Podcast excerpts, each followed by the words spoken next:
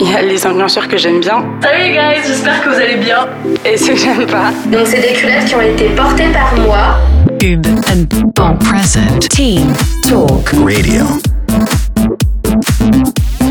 Team Talk Radio. Team Talk Radio, le podcast de pub, épisode 5, l'influence marketing. Bonjour. Zoé de Priester est créative copywriter chez Famous Grey. Elle a débuté sa vie d'agence en 2017 chez Mortier Brigade. Elle parle français, franglais et même vlaams. En fait non, pas trop. Elle a adopté un chat obèse il y a deux ans. Elle aime lui tricoter des pulls et lui envoyer des cartes postales. Elle a vécu 4 ans sans téléphone, mais vient vous parler aujourd'hui de l'influence marketing. C'est ça, l'ironie de la vie. Zoé de Priester, bienvenue dans la team. Bonjour. Tu es euh, créative copywriter chez Famous Grey depuis trois ans. Euh, Aujourd'hui, c'est quoi vos spécialités au sein de l'agence? Comment est-ce que vous abordez l'influence euh, marketing? Bonjour, oui. Bah, du coup, moi, je suis euh, créative en team créa avec euh, Yana Hessels. Donc, je pense qu'en fait, en tant que bon créatif, et je pense que tous les créatifs, on a à peu près la même approche de l'influence marketing, c'est que c'est pas forcément notre truc au départ. Après, je pense qu'il y a des campagnes influenceurs qui sont vraiment très chouettes, qui sont très créatives, qui sont très inspirantes pour nous les créatifs. Et du coup, voilà, je suis assez curieuse en fait. L'avantage chez Famous Grey, c'est qu'on travaille avec Famous Relations. Donc c'est une agence euh, au sein de Famous, mais qui est un peu une agence indépendante. Donc ils ont leurs propres clients. Ils s'occupent en fait très souvent des campagnes influenceurs et donc ils font appel à nous quand ils sentent qu'ils ont besoin d'avoir un peu un input créatif. Et donc dans ce sens-là, on conserve le rôle de créatif et on a vraiment une valeur à ajouter. Et à l'inverse, bah, si nous, sur une campagne annexe, on sent que ah, ce serait bien d'avoir des influenceurs, bah, on peut faire appel à Famous Relations. Et donc, on travaille ensemble. Et il y a vraiment un système de collaboration, donc c'est très agréable comme ça. Ok. Le marketing d'influence, c'est bien de ça que nous allons parler. C'est parti. La story qui va suivre est un placement de produit. N'hésitez pas à faire flamber votre visa. Mais si vous êtes fauché, il est encore temps de swiper. Alors, Zoé, c'est quoi finalement un influenceur? C'est quoi le marketing d'influence? Ah, la grosse question. euh, bah, je, je sais qu'en fait, c'est un peu négatif, je crois, de parler de termes d'influenceurs. Je sais qu'ils préfèrent, euh, en tout cas chez Famous Relations, ils préfèrent les appeler des créateurs de contenu. Donc je pense que c'est vraiment ça, c'est des, des personnes qui ont un talent, un talent pour euh, se mettre en avant sur les réseaux sociaux, pour créer du contenu, pour euh, créer une communauté, pour pouvoir entretenir une communauté. Donc je pense que c'est avant tout des personnes très talentueuses. Après, je pense qu'il y a aussi deux types d'influenceurs, selon moi. Il y a les influenceurs que j'aime bien Et ceux que t'aimes pas et ceux que j'aime pas. Non, mais je dis ça dans le sens où il y a les influenceurs qui, avant d'être influenceurs, ont un autre sujet, par exemple des cuisiniers qui ont une passion pour la cuisine On ajoute des feuilles de laurier et du thym. et qui, de leur passion, deviennent influenceurs ou des gens qui ont une passion pour le sport, pour la mode On doit vraiment gainer ses abdos. et qui deviennent influenceurs grâce à un sujet en particulier. Et puis, à contrario, t'as les gens qui sont influenceurs euh, tout court, Allô Non mais allô quoi qui ont peut-être fait de la télé-réalité pour devenir influenceurs. Et donc ça, c'est les influenceurs que je mets dans la rubrique que j'aime un peu moins. Mhm. Dans le sens où euh, c'est plutôt euh, quantité, quantité, pas vraiment qualité. Mhm. Ils n'ont pas de sujet euh, à défendre. Mhm. On va en parler de ça. Ouais, voilà, c'est ça. Donc euh, oui, je pense que c'est intéressant du coup pour une marque de travailler le marketing d'influence quand il y a un sujet en particulier et pour faire appel du coup à des influenceurs dont la communauté pourrait se rapprocher Mhm. avec la cible euh, intéressante pour la marque. Et je pense que voilà. Oui, donc le marketing d'influence, ce n'est pas que tester des produits et faire des reviews, c'est aussi la création, le partage de contenu, bien souvent sponsorisé, l'utilisation de hashtags spécifiques liés à la marque, le placement d'affiliate links, les concours et giveaways, les collaborations produits et contenus, l'intégration de branded swipe up et évidemment tout ce qui est ambassadorship. Alors exemple avec Paul Delray et Carrefour, mis en relation grâce à Be Influence Europe et Voice de VO Group. On écoute. Salut tout le monde, mon nom est Paul Delray. Alors aujourd'hui, grâce à Carrefour, je peux vous proposer une recette avec des produits belges, mais surtout des produits issus de producteurs de ma région, c'est-à-dire Bruxelles. Alors je vais nous préparer un plat un petit peu axé sur le street food, très facile à préparer, super sympa à déguster avec ses amis ou en famille. Donc c'est des petits beignets de truite issus d'aquaculture locale. Avec ça, je vais nous faire donc notre pâte à beignets avec des bières d'une microbrasserie littéralement à côté de chez moi. Et puis je vais nous préparer une petite sauce tartare avec plein d'herbes made in Brussels. Voilà, voilà. Pour rappel, il y a une relation commerciale lorsque l'influenceur reçoit une contrepartie ou l'opportunité de recevoir une contrepartie, c'est-à-dire argent, produits gratuits, etc., en échange de sa communication. Au début de cette année 2022, le Centre de la communication a publié de nouvelles recommandations pour les influenceurs qui sont désormais plus limitées et ciblées afin que le JEP, donc le jury d'éthique publicitaire, puisse mieux contrôler l'identification d'une relation commerciale entre l'annonceur et l'influenceur. Il était temps. Concrètement, les influenceurs doivent toujours indiquer qu'il s'agit d'un partenariat rémunéré en utilisant les labels publicité, sponsorisé ou placement de produits. En bref, ça doit être clair immédiatement pour le consommateur. Penses-tu qu'il s'agisse d'une évolution importante bah oui, oui, absolument. Je pense que c'est un peu normal par souci de transparence envers Mhm. le consommateur de bien préciser qu'il s'agit d'une collaboration ou un partenariat rémunéré. Surtout que les influenceurs, bah, on en parlait tout à l'heure, ils ont vraiment ce talent de créer une communauté. Et donc, les gens pourraient facilement croire que c'est le conseil d'un ami et non pas une marque qui s'adresse à eux et qui a payé des gens pour s'adresser Mhm. à eux. Donc oui, je trouve que c'est une bonne chose. Et crois-tu que le fait d'indiquer que c'est un partenariat rémunéré, ça limite ou réduit l'engagement des consommateurs? Mais ça, c'est certain. Je pense que de savoir que c'est quelque chose de sponsorisé, ça doit réduire l'engagement. Après, je pense que les influenceurs, de base, ils acceptent pas tout et n'importe quoi comme partenariat. Je pense qu'ils précisent aussi à leur communauté que si ils décident de travailler avec une marque, c'est parce qu'ils ont confiance en la marque, c'est parce que c'est des valeurs qui les intéressent. Donc, d'une certaine manière, je pense que la communauté n'est pas non plus trompée à ce niveau-là. Et puis, euh, je pense aussi que une fois que le consommateur décide d'engager avec la marque via ce genre de contenu, alors on a un rapport qui est même plus sincère et Mhm. authentique dans le sens où ils savent ce qu'ils font, c'est en connaissance de cause, et là il y a un vrai engagement auprès de la marque. Donc je pense que c'est même pas plus mal en fait. Un autre exemple d'influence marketing avec Squeezie, célèbre youtubeur pour manger bouger. On écoute. Messieurs, dames, nous sommes aujourd'hui réunis sur mon IGTV pour pratiquer une activité peu commune.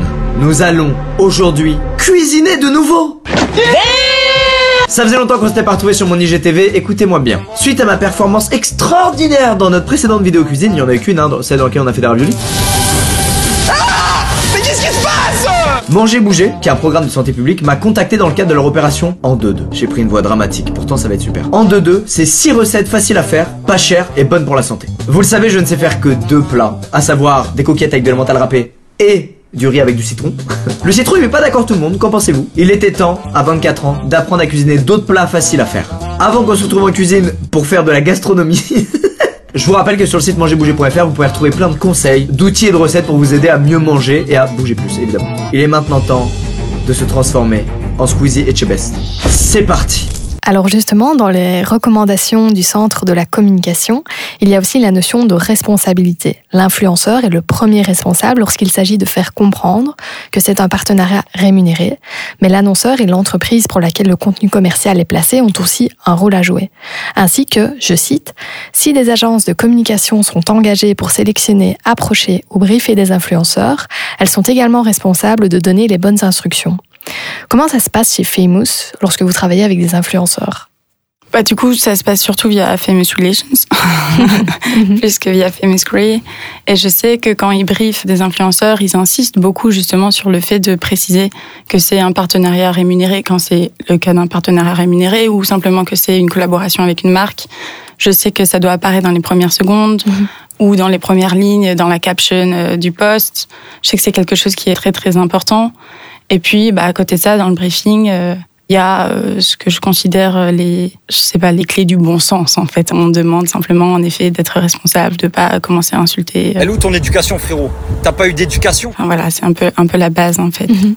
Est-ce que les métiers vont changer, évoluer au sein des agences créa? Va-t-il y avoir de nouveaux profils? Je pense à Ogilvy qui a nommé Raoul Titus en tant que Head of Influence, par exemple. Euh, je suis pas sûre qu'il y aura des nouveaux profils.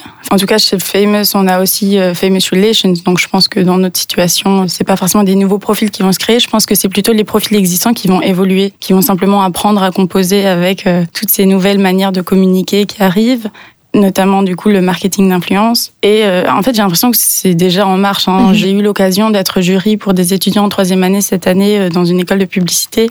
Et je vois qu'en fait déjà les étudiants qui sortent avec euh, l'objectif de devenir créatifs proposent déjà des idées de campagne avec des influenceurs euh, très digital, axés sur les réseaux sociaux.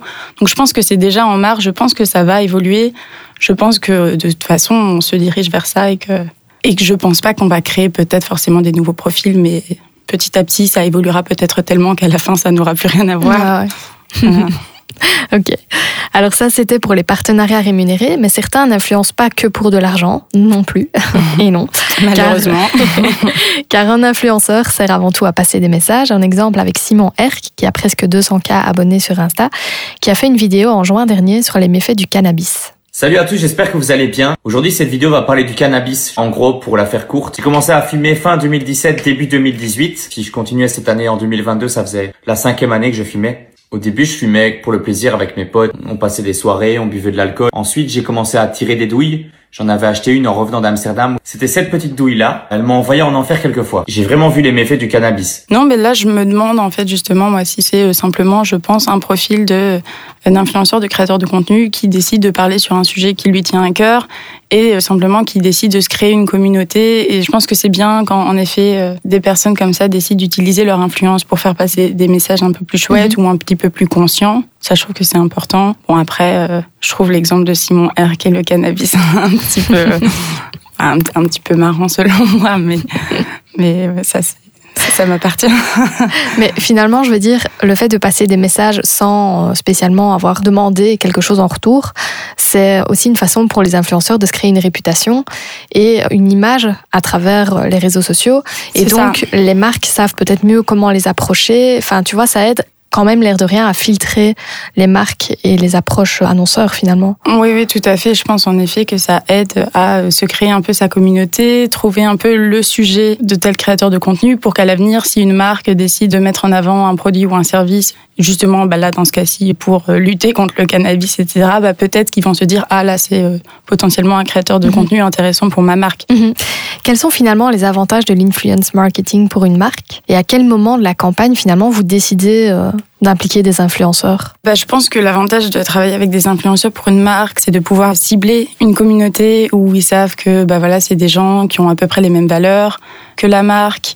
Je pense que c'est intéressant aussi quand on veut s'adresser bah, aux personnes plus jeunes. Mes parents, mes grands-parents, ils vont pas du tout être touchés par une campagne influenceur. Donc, je crois que c'est intéressant quand on sait qu'on veut s'adresser à des jeunes personnes avec euh, un sujet en particulier, que ce soit, je sais pas, le voyage, la mode, euh, etc. Et puis, en fait, ça apporte aussi une vraie proximité. Donc, au-delà du reach, on a un reach qui est plutôt personnel, puisque chaque créateur de contenu va un petit peu s'approprier le concept et va un petit peu le partager à sa manière envers sa communauté. Et donc, ça va être beaucoup plus personnel que si on avait un, un panneau d'affichage publicitaire. hein. Les influenceurs sont pas des panneaux d'affichage publicitaire, heureusement. Mais je pense qu'il y a aussi l'avantage de pouvoir tracer et mesurer en fait l'engagement que l'influenceur apporte à la marque. Par exemple, il y a le système de code promo, bon, qui est une partie infime, hein, mais il y a aussi le système de liens swipe up qui sont personnalisés, qui permet à la marque de dire, bah voilà, j'ai investi autant d'argent pour tel créateur de contenu et il m'a rapporté Mhm. autant de clics et autant de visibilité et autant d'argent en retour. Donc ça leur permet d'avoir vraiment une vision un peu plus claire. Et puis au-delà de ça, je crois que c'est quand même moins cher. On va pas se mentir. Je crois que quand tu fais une petite campagne sur les réseaux sociaux, ça te coûte moins cher de faire travailler quelques influenceurs, surtout si c'est des plus petits influenceurs, que d'aller acheter euh, un spot TV. Même si nous, moi, ce que je préfère faire, c'est des spots TV, évidemment, mais je suis consciente que ça n'a pas le même prix.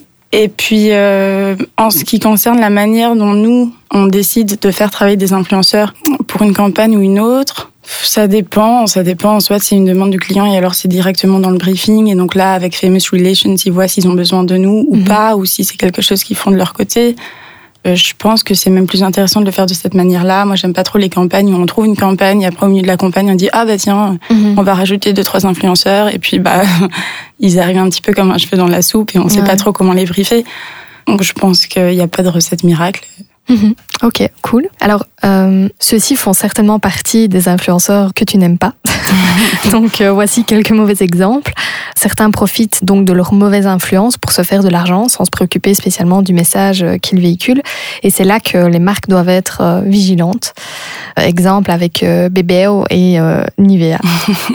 Alors les bébés, au petit conseil du jour, je sais pas si vous le savez ou pas, moi, je bronze avec la Nivea. Les bébés, vraiment. Voilà, c'est assez, je pense. Alors, quelles sont les limites de l'influence marketing? À partir de quel moment l'influenceur ou la marque risque de perdre en crédibilité? Bah là, dans ce cas-ci, j'espère vraiment que, enfin, je pense vraiment que c'est pas une demande de Nivea et j'espère vraiment que c'est pas Nivea qui a demandé d'avoir euh, cette collaboration-là. Donc là, je pense que c'est plutôt, bah oui, le problème, c'est plutôt le créateur de contenu qui a de l'influence et qui utilise son influence pour dire un peu tout et n'importe quoi, qui privilégie la quantité de likes, de posts et de vues plutôt que la qualité du sujet dont il parle.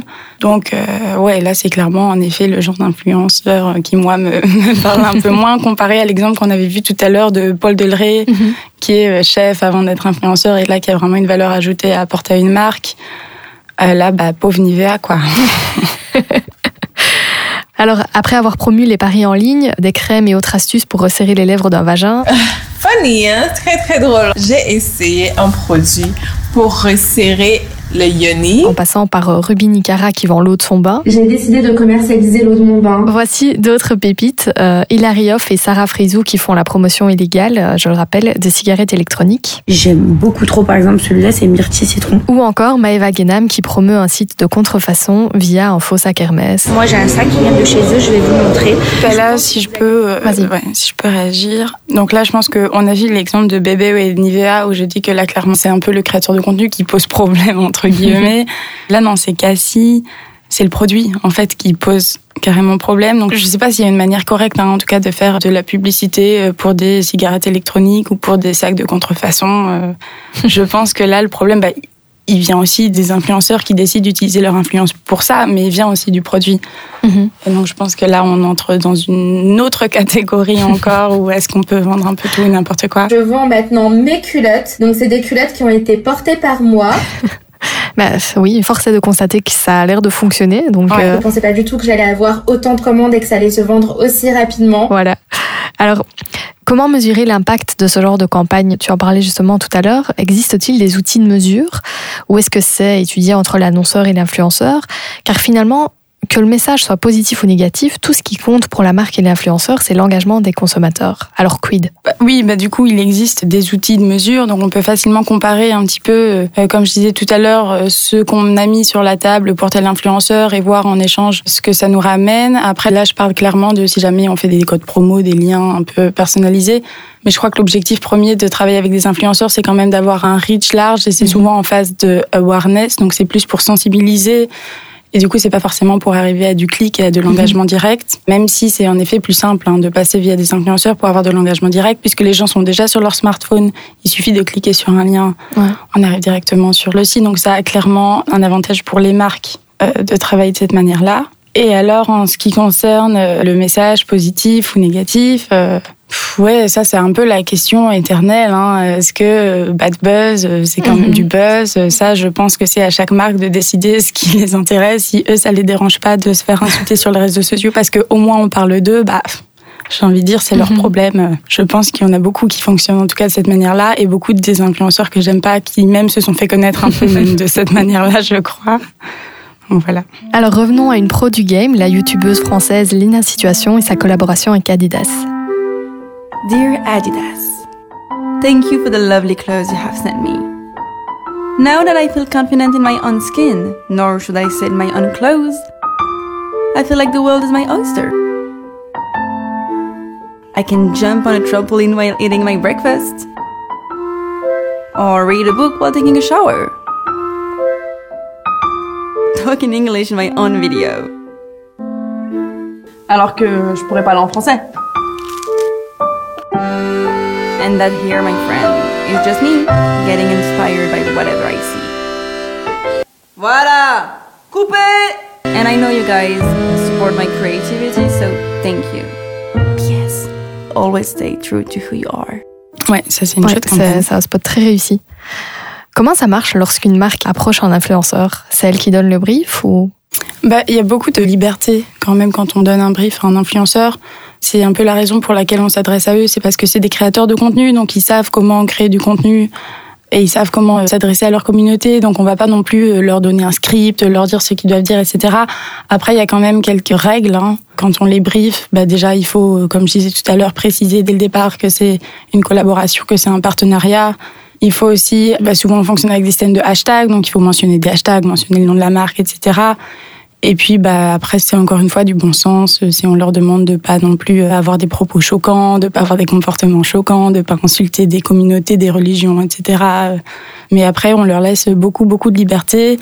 On arrive souvent avec euh, une grosse campagne, un concept assez large qui peuvent s'approprier et qui peuvent un petit peu moduler à leur Mhm. sauce puisque c'est ce qu'ils font le mieux. Alors, euh, il y a nano, micro, macro influenceurs. Est-ce que tu sais m'expliquer euh, le système de rémunération ou euh, est-ce que les marques payent plus cher en fonction du nombre d'abonnés? Ah oui, tu vois. Et si tu as des exemples ou des idées de sommes qui pourraient s'échanger entre une marque et un influenceur? J'ai pas trop d'idées en tête, en tout cas euh, pas sur un plan avec des influenceurs ou des créateurs de contenu belges. Après, je pense que si t'achètes euh, deux posts Instagram à Kim Kardashian, t'es presque à 100 000 euros. J'ai pas trop de chiffres en tête. Ça, c'est vraiment Famous Relations qui s'occupe de ça. Nous, on a vraiment que la partie chouette. on est juste là pour chercher les idées, travailler, proposer les idées. Et après, ils s'occupent de tout le reste. Et ça, c'est vrai que je suis contente de pas trop m'en occuper, en fait. Ouais. Alors, rémunérés ou pas, drôle ou non, les partenariats entre marques et influenceurs ont forcément un impact sur leur communauté. Exemple avec Jill et Apéricube. Bienvenue à l'Apéro Academy, la première école qui vous apprend à être le roi de l'apéro. Parce qu'il y a toujours une bonne raison de prendre l'apéro. Ici, à l'internat de l'Académie, on a une manière bien particulière de réveiller nos élèves. Je rigole. C'est l'apéro? C'est toujours l'heure de l'apéro, Mojo Allez, viens, prends ton petit sac, on y va. Devenir le roi de l'apéro n'est pas une mince affaire. Alors, citer la marque, c'est obligé ou pas? Quels sont les critères essentiels qui reviennent dans un briefing adressé euh, à un créateur de contenu? Bah, du coup, je pense que je viens de le dire. En fait. Mais je pense que oui, bah, c'est, c'est, euh, oui, citer la marque euh, de préférence, avoir le hashtag de la campagne, euh, Mhm. être un petit peu quand même dans les codes du concept qu'on essaie de faire véhiculer, du message. Et puis, bah, encore une fois, euh, pas commencer à insulter tout le monde et, et, et à faire n'importe quoi non plus. Et du coup, qu'est-ce qui prime? Est-ce que c'est la marque qui choisit l'influenceur en fonction de son tone of voice à lui? Ou est-ce que c'est quand même l'influenceur qui doit s'adapter euh, à l'annonceur? Bah, je crois que c'est plus intéressant euh, dans le premier cas de figure. Donc en fait, c'est euh, nous en fonction des marques, on sait à peu près qui sont les personnes Mhm. euh, plus en mesure de parler de notre produit ou pas. Parce que des fois, ça n'a même aucun sens hein, de faire parler quelqu'un qui a rien à voir avec notre produit ou avec notre service. Donc je pense en effet que c'est la marque qui fait d'abord une sélection de personnes qui peuvent être intéressantes par rapport à ce qu'on a envie de faire passer comme message et par rapport à la communauté qu'ils entretiennent. Et après, bon, ben, parfois, ça doit arriver. Enfin, je sais qu'on vérifie, en fait, que avant que, qu'ils publient leur contenu, on vérifie un petit peu les vidéos, etc., pour être sûr qu'ils aient bien respecté les clauses du contrat, pour être sûr qu'ils mentionnent bien la collaboration, que le concept euh, est clair. Après, c'est quand même très, très libre. Et des fois, même, on a tendance à passer par des influenceurs qui se rapprochent de manière plus ou moins éloignée du produit euh, en question, si on veut justement euh, toucher une nouvelle communauté ou si on veut faire un pont entre un produit qu'on a et peut-être euh, d'autres personnes qui pourraient être intéressées et qui ne le sont pas encore. Donc ça dépend en fait hein, d'une campagne à l'autre, mais on va jamais prendre quelqu'un qui a rien à voir simplement parce qu'il a beaucoup de vues. Mhm. Finalement, Zoé, où se situe pour toi l'avenir du marketing d'influence? Bah, bah, je pense que de toute façon, c'est quelque chose qui s'impose un petit peu comme la nouvelle manière hein, de communiquer. On va euh, très très clairement vers un monde dans lequel il y aura beaucoup beaucoup plus de marketing d'influence. En tant que créatif, il faut qu'on apprenne encore à composer avec euh, cette Mhm. manière de communiquer, qu'on apprenne à, à voir un peu les créateurs de contenu comme des outils qui nous permettent de vraiment véhiculer des campagnes chouettes et créatives et euh, qui peuvent euh, nous exciter quand même. Et Enfin, il y, y a plusieurs campagnes qui me viennent en tête. Il y a notamment une campagne de 2017, donc euh, qui date quand même un peu, mais qui reste pour moi un exemple super, qui est Like My Addiction, qui est un petit peu la première campagne, en tout cas euh, réseaux sociaux avec des influenceurs, qui m'a vraiment marqué, où je me suis dit ah là là ça c'est smart. Et je pense que c'est la preuve qu'on peut vraiment faire des choses euh, très créatives et vraiment brillantes avec ces- ce genre de profil. Et il y a aussi cette année euh, Doja Cat, Doja Cat, je, je sais pas Doja vraiment, comment ça se prononce. Because there's nothing more in this life that excites me than coding and bad bitches.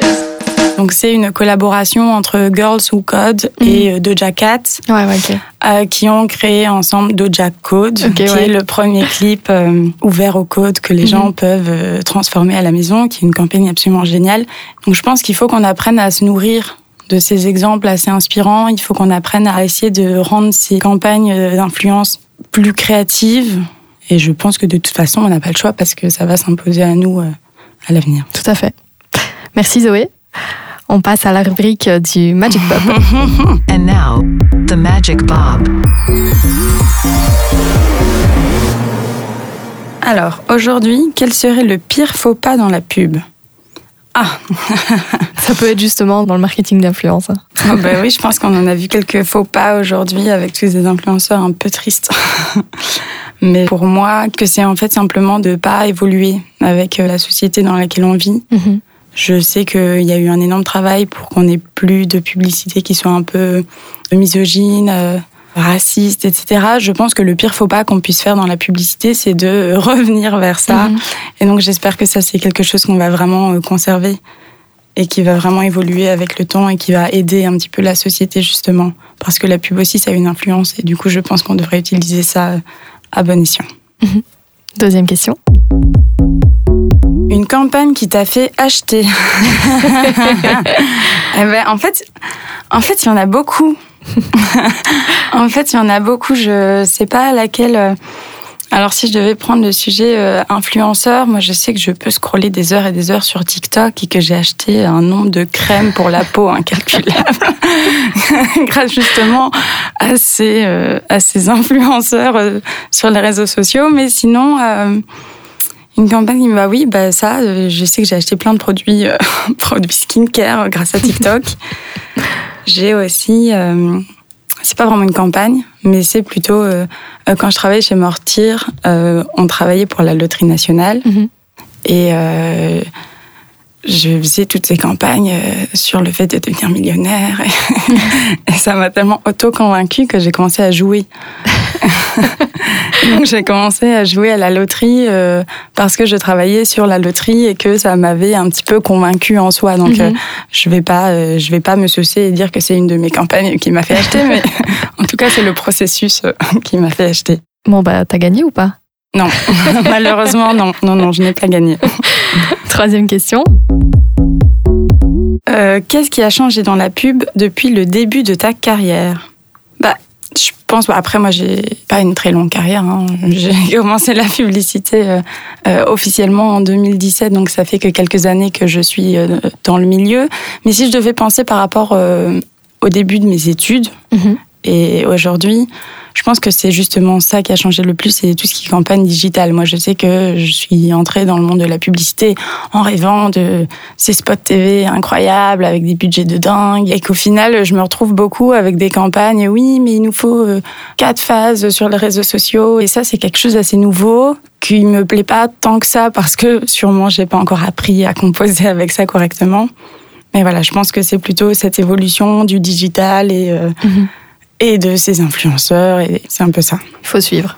Il faut suivre. On passe à la rubrique ping-pong. Ping. Pong. Fruits ou chocolat? Mmh, chocolat. À pied ou à vélo? À pied. Plage ou montagne? Plage. Seul ou bien accompagné? Hmm, Bien accompagné. Cuisiner ou te faire livrer? Me faire livrer. Amis ou famille? Ah là là Allez, ça, c'est là. Les amis qui deviennent la famille et la famille qui, qui est des amis. Je choisis mon chat. Imaginer ou créer Imaginer. Danser ou karaoké Danser. Travail ou enfant Ah, ah mais j'espère qu'on n'aura plus jamais à faire ce choix-là. J'ai pas envie de faire ce choix-là, donc je choisirai pas. Social media ou réalité? Euh, réalité. Avec ou sans téléphone? Sans. Sans téléphone, vraiment, je le conseille à tout le monde. La dernière rubrique, c'est hors briefing. Tu as carte blanche et surtout 30 secondes. «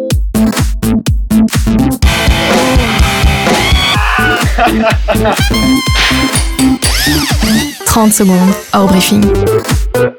Ok, hors briefing, alors je vais passer une annonce Euh, parce que je suis à la recherche d'un caméscope numérique. Et je pense qu'encore une fois, ça va un peu à l'encontre de, de toute la session qu'on vient de faire.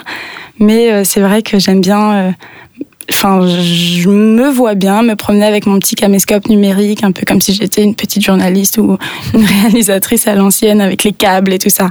Alors, si quelqu'un a un caméscope pour moi, d'occasion, petit prix à donner même, vous pouvez me contacter sur Zozo sur Instagram. Et n'hésitez pas à liker ma page puisqu'on parle de influence marketing. And Bon presented Team Talk Radio. Et c'était Team Talk Radio. On se revoit dans le prochain épisode. Bye bye. Merci à toi. Bye bye. J'espère que ça vous a plu, que vous êtes régalés. À très vite dans une prochaine vidéo. Bisous tout le monde. Bisous les copains. Ciao